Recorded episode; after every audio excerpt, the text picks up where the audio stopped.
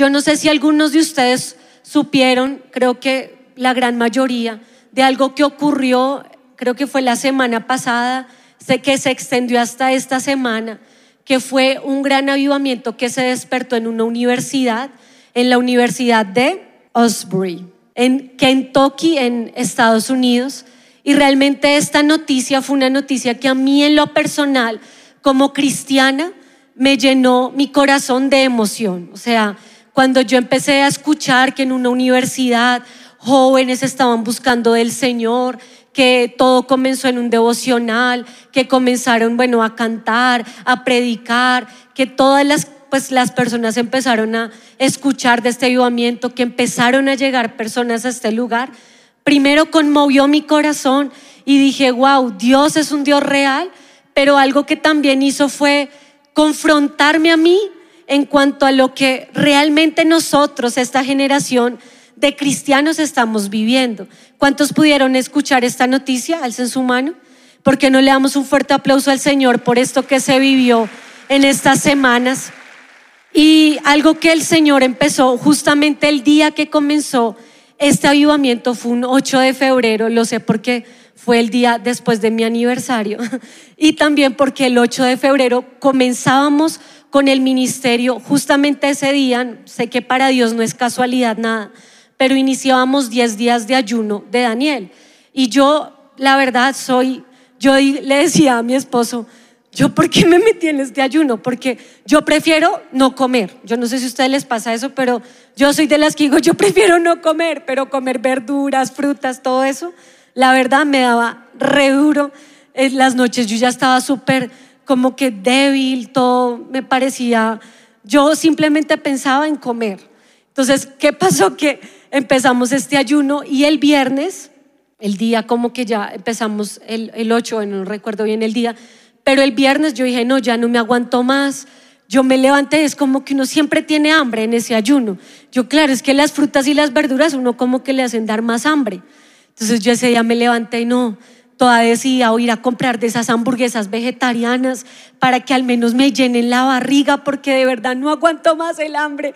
Entonces me fui, de verdad, como a las 7 de la mañana sin bañarme, espera ya en un carulla, fui la primera compra y, entré y yo no en carulla, es como lo, lo más caro. Entonces yo dije, no, ir a mirar qué hay acá como para vegetarianos, esta gente. Yo no sé si aquí hay algún vegetariano, pero mis respetos, porque es que de verdad comer solamente lo que ustedes comen, mejor dicho, yo no sé cómo están vivos y están acá sentados, pero bueno.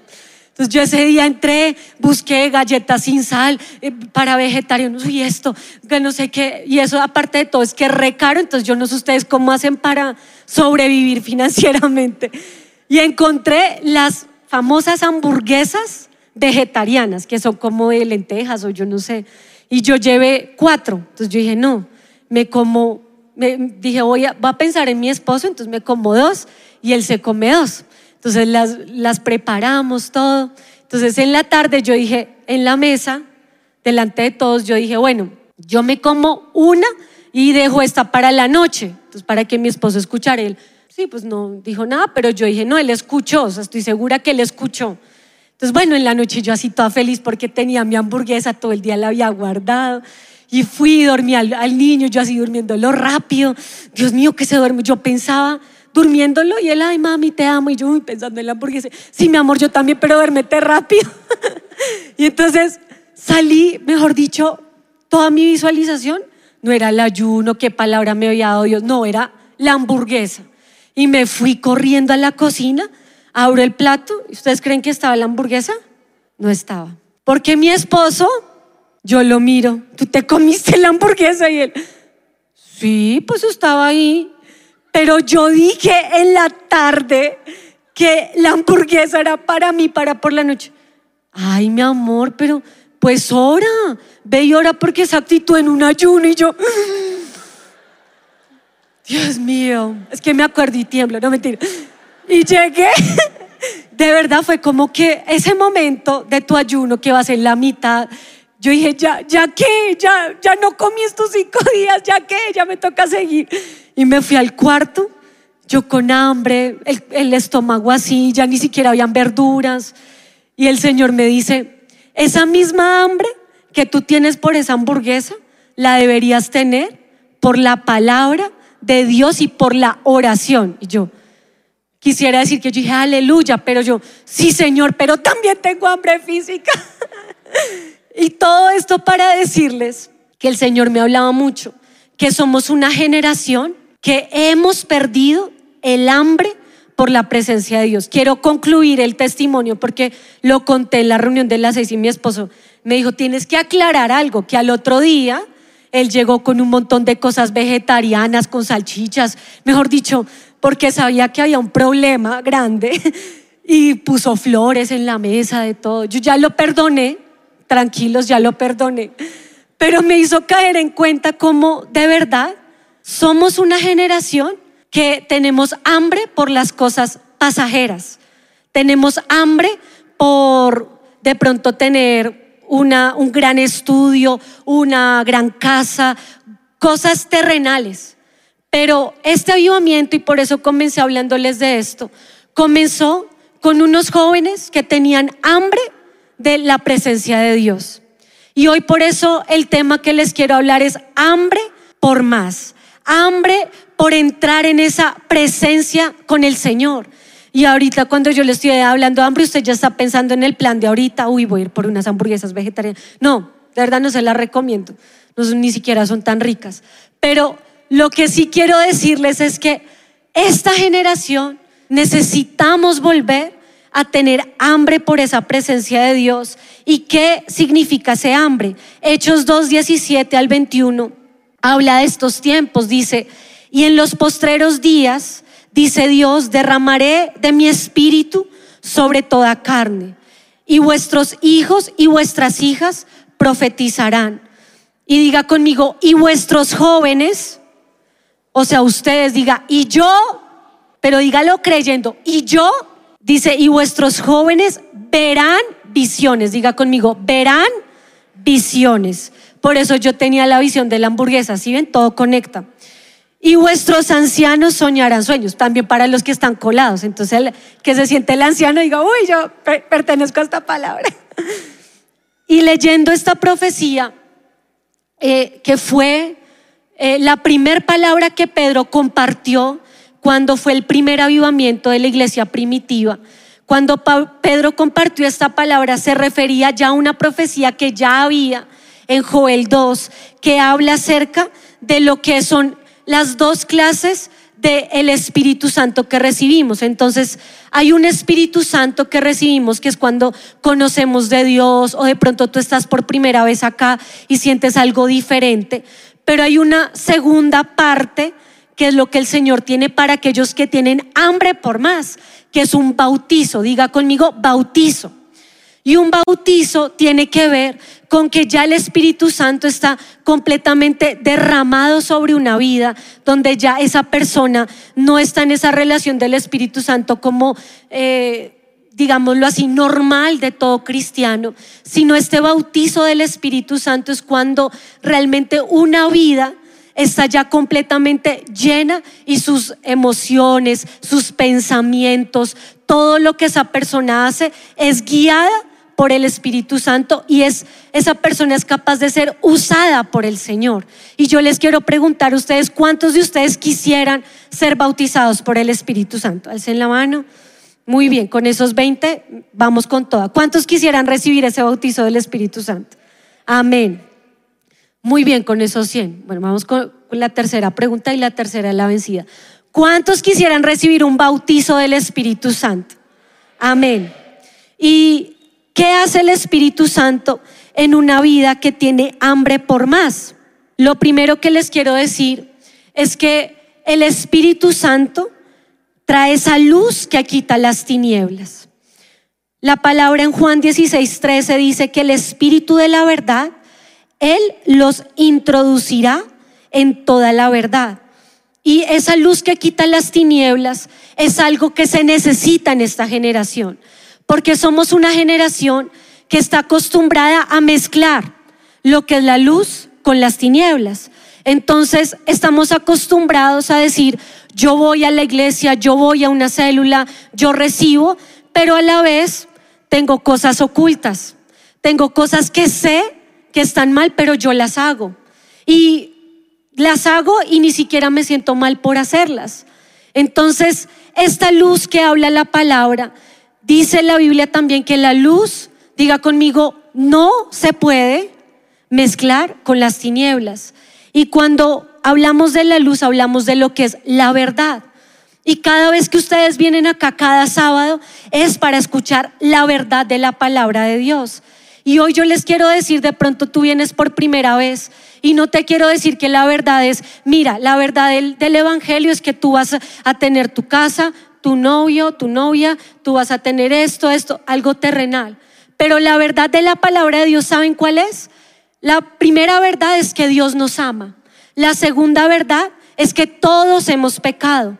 La tercera verdad es que Jesús murió por nosotros en la cruz. La cuarta verdad es que podemos vivir por fe. Y la quinta es que tenemos un propósito en el Señor. Esa es la verdad. Y en esas cinco verdades no hay nada terrenal. El amor no es terrenal. Cuando Jesús murió no es terrenal. Es algo que recibimos por el Espíritu. Por eso quiero ir un poco más profundo a explicarles por qué les hablo de la luz que quita las tinieblas. Porque cuando tú vienes acá y te sientas y estás confundido de lo que es la verdad de Cristo, tú sales por esa puerta pensando que Jesús murió para que tú fueras feliz. O pensando que Jesús murió para que tú tuvieras estas y estas cosas. Pero ¿sabes por qué murió Jesús? Para que tú estuvieras en la luz no en las tinieblas, para que tú recibieras esa libertad de lo que es andar en la luz y no en las tinieblas. Y que cada vez que tú te acercas a las tinieblas, tú puedas decir, no, soy luz y la luz no tiene nada que ver con las tinieblas. La luz no tiene nada que ver con estas conversaciones que tengo en WhatsApp. La luz no tiene nada que ver con lo que yo de pronto me he permitido en mi vida personal y eso es algo muy personal, nadie lo sabe. Y algo que yo pensaba mucho acerca de esto es cómo muchos de nosotros o de ustedes pensamos, no, pero nadie nos ve, pero Dios sí. y eso es lo más importante.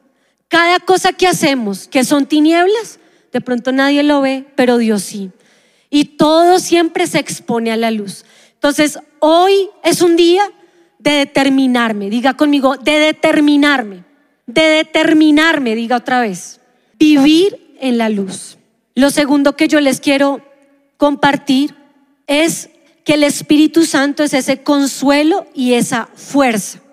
Miren lo que dice Juan 14, 16, dice que Jesús en vísperas de que iba a morir, Él les dijo a sus discípulos, sobre el Espíritu Santo. Y yo rogaré al Padre y Él os dará otro consolador. Y cuando yo estudiaba qué es una palabra consolador, me encontraba que tiene que ver con paracletos. Es una palabra griega que se llama paracletos. Y esta palabra tiene dos connotaciones que hoy ustedes las pueden tomar para sus vidas que es lo que trae el Espíritu Santo. Lo primero es que el Espíritu Santo es una fuente de sanidad para los que están heridos, para los que se sienten derrotados, para los que se sienten afligidos, para los que se sienten turbados, confundidos. Él es una fuente de sanidad. Y cuando yo entiendo que el Espíritu Santo es el que me consuela, es el que sana mis heridas, es el que se sienta conmigo y venda mis heridas, yo empiezo a entender que realmente necesito esa relación con el Espíritu Santo. ¿Por qué? Porque muchos de ustedes tienen vacíos. Todos nosotros tenemos heridas, tenemos cosas que vivimos que son difíciles. Y yo les digo una cosa, yo, aunque ustedes no lo crean, yo soy bien llorona cuando yo oro. ¿Cuántos de ustedes son de este equipo, de los llorones? Uh, algunos de pronto no, son como, uy, no, mejor dicho, oran así. Y los, los admiro, pero yo siempre que voy a entrar a llorar, ah, de una, ay, Señor. De pronto porque nunca lloro en la vida real, pero cuando yo lloro, ¿verdad? Salgo yo del devocional con los ojos así, mejor dicho. Mi esposo, ¿qué te pasó? Y yo estaba en el devocional. porque siempre me quebranto delante de la presencia de Dios. Pero ¿saben qué me decía el Espíritu Santo a través de estudiar esto? Tú de pronto entras, lloras, mejor dicho, yo tenía un video, pero los de producción no me dejaron pasar, que qué día vi un video del, del discípulo intentándole contar al líder sus problemas. ni el líder ni le entiende. ¿Qué fue lo que te pasó? Mi mamá y mi Y el líder, ¿qué le digo? Porque en serio, les voy a decir la verdad, lo que callamos los líderes. Uno en serio también tiene problemas. O sea, uno quiere escucharte llorar y que tú, mejor dicho, y uno también allá con su problema y uno, ay, mira al Señor, y uno trata de sacar lo que uno cree, cree poder hacer. Pero a lo que hoy es que nadie puede consolarte tanto como el Espíritu Santo. Por eso dale un aplauso al Señor por el Espíritu Santo, porque es impresionante que muchos de ustedes de pronto no lloran en la presencia de Dios, de pronto le lloran al líder, a la mamá, al papá, al hermano, yo no sé. Cogieron a alguien de paño de lágrimas y, el que está al lado ya escucha, escucha porque ya me tiene hasta acá de sus problemas. Pero de pronto uno intenta, porque yo, yo, yo he estado en su posición, uno como que haces quiere uno contar el problema de la manera más dramática. Y es que, y hasta uno inventa, y es que esa persona me dijo esto y esto y esto. Y no fue verdad, pero uno para que la otra persona se conmueva. A ustedes les ha pasado, sobre todo a las mujeres, estoy segura. Y uno como que intenta para que una persona logre entender lo que uno siente. Y el Espíritu Santo me decía, no es de llorar mucho ni de llorar poco. ¿Sabes de qué es? De que tú expongas tus heridas delante de donde tienes que ir, que es al Espíritu Santo, al que consuela, al que sana, al que restaura, al que sabe, el que te entiende. Es la única persona, es el Espíritu Santo. Jesús no les dijo a sus discípulos, miren, yo les voy a dejar a Juan, que era como el más amoroso. Miren, Juan, mejor dicho, Juan los va a entender, los va a abrazar. No. Y eso que Juan era bien amoroso. Jesús les dijo, les dejo al Espíritu Santo. No es que no busquen al líder, tranquilo, ahorita el líder, uy, me salvé. O sea, si ahorita tenían consejería y iban a llorar, piénselo bien. Piénselo bien, piénselo bien. Porque no, de verdad, una vez es como líder, lo más que uno puede hacer, obviamente, ahora tampoco va a ponerme del otro lado, no es que uno no le importe, o sea, si uno sí le importan sus problemas, tranquilos. Pero pues uno también, muchas veces hay cosas que uno no sabe qué decir. Hace dos días, no, mentiras, ayer, escuché una historia y la historia fue de una persona decir, obviamente, el nombre por obvias razones.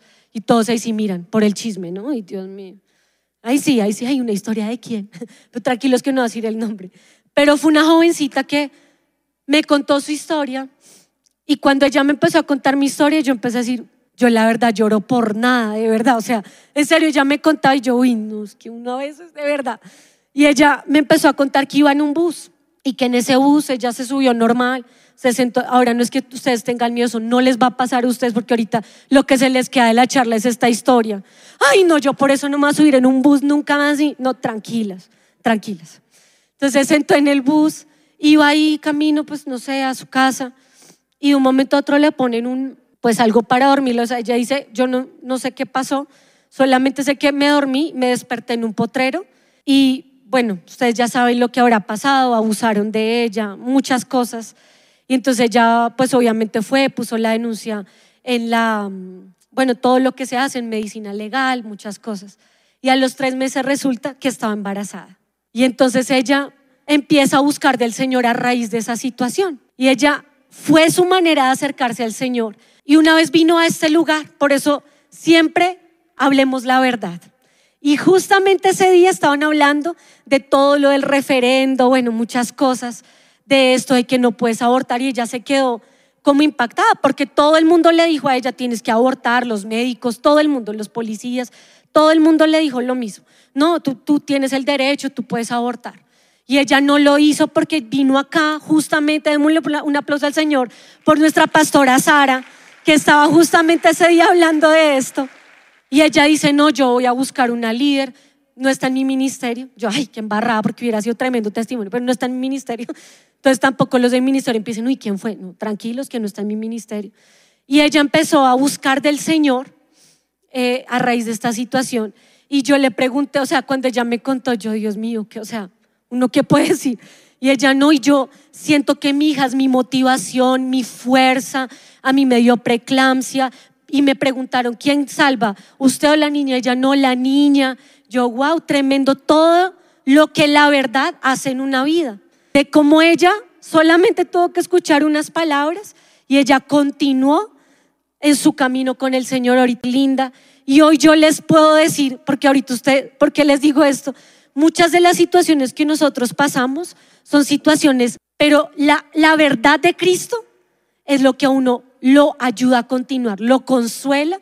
Y lo segundo que significa esta palabra de paracletos es que el Espíritu Santo nos da fuerzas.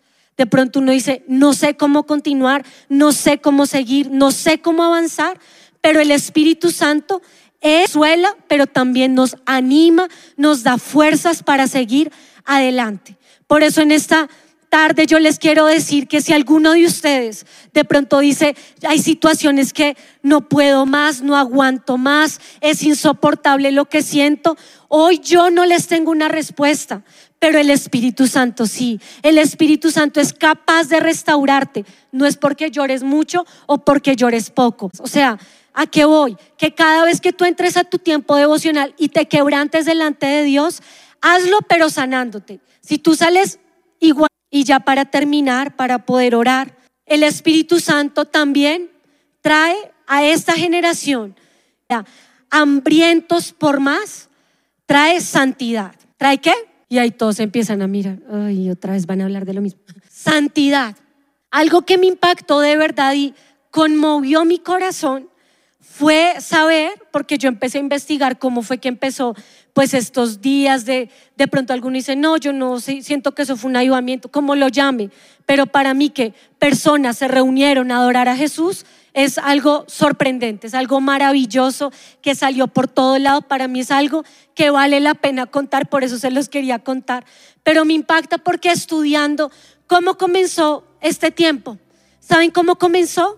Este tiempo comenzó un pastor, no, no, no, creo que no fue ningún pastor, es que no se necesita un pastor para un avivamiento. Comenzó una persona hablando del arrepentimiento. Y eso hizo que se desprendiera. De pronto la persona no era, de pronto la persona era una persona normal y empezó a decir, oigan, arrepiéntase, como Juan. Llegaba al desierto, oigan, arrepiéntase, que el reino de Dios está cerca. Y de pronto tres fueron conmovidos y los otros los miraron, uy, se empezaron como a conmover entre todos. Y una palabra que el Señor me, me daba para esta reunión de jóvenes y para ustedes hoy, porque a veces uno, y te tengo la promesa de la vida y diez casas. No, miren lo que les voy a dar, una promesa, anótenla bien, guárdenla, grábenla en lo más profundo de su corazón. Primera de Pedro 1.15, 16. Como aquel que os llamó es santo, qué promesa, miren esto, sed también vosotros santos. En toda, diga conmigo, toda, pero diga bien, toda. O sea, como si es esperado, toda, toda, toda. Toda vuestra manera de vivir, porque escrito está, sed santos porque yo soy santo. Yo les quiero decir que cuando yo leí ese verso, yo mismo me confronté, porque yo he sido una persona que he pensado y siempre me he justificado con esta, este verso. No, pero si Jesús dijo que solo había uno perfecto y era Dios, entonces ¿por qué nosotros tenemos que ser perfectos? Y ya, entonces ya, esa, es la perfecta excusa, ¿no? Para hacer de todo. Entonces no, no, entonces yo hago esto y yo hago aquello y no sé qué. Cuando el Señor me decía, no, es que tú quieres una promesa. Sí, Señor, yo quiero una promesa. Esta es tu promesa del ayuno. Yo me acuerdo que comencé los 10 días. Cada uno va a pedir 10 promesas para no sé qué, y si se más, y 10 áreas donde quieras ver respuestas en tus vidas. Y todos los días yo con hambre, con mejor dicho, brava con mi esposo. No, mentira, yo no estaba brava, yo estaba feliz. Yo mejor dicho, uy, con hambre, con de todo. Y el Señor me dice, te tengo una promesa, sea santa. Pero Señor, yo no puedo. O sea, si alguien se para acá y dice, no, yo puedo ser santo, yo soy el más santo de todos, es completamente falso. Porque ¿saben quién nos ayuda a ser santo? El Espíritu Santo. Por eso yo soy tan feliz en este tiempo de conocer a mi amigo el Espíritu Santo, a mi consolador, porque cuando uno va a encuentro queda como en una charla. Y uno, ay, si uno ya sabe que el Espíritu Santo y uno de una, uno se le viene en la mente que uno tiembla. Y, no, tranquilo, usted no tiene que temblar esta tarde, tranquilo. O sea, no, necesito que usted tiemble. Pero ¿saben qué necesito? Que seamos una generación de jóvenes apasionados, todavía me incluyo, también todavía son jóvenes, apasionados por ser santos, apasionados, y ahí sí no hay ni un amén, voy a volverlo a decir, apasionados por ser santos, apasionados porque ser santo no es que tú tienes que ser perfecto, pero es que tú sabes que cometes un error, inmediatamente viene convencimiento, inmediatamente tú te arrepientes. Y esa es la santidad, eso produce santidad. La palabra dice, porque todos nosotros mirándonos en un espejo a cara descubierta vemos la gloria de Dios. Es decir, que la santidad se busca.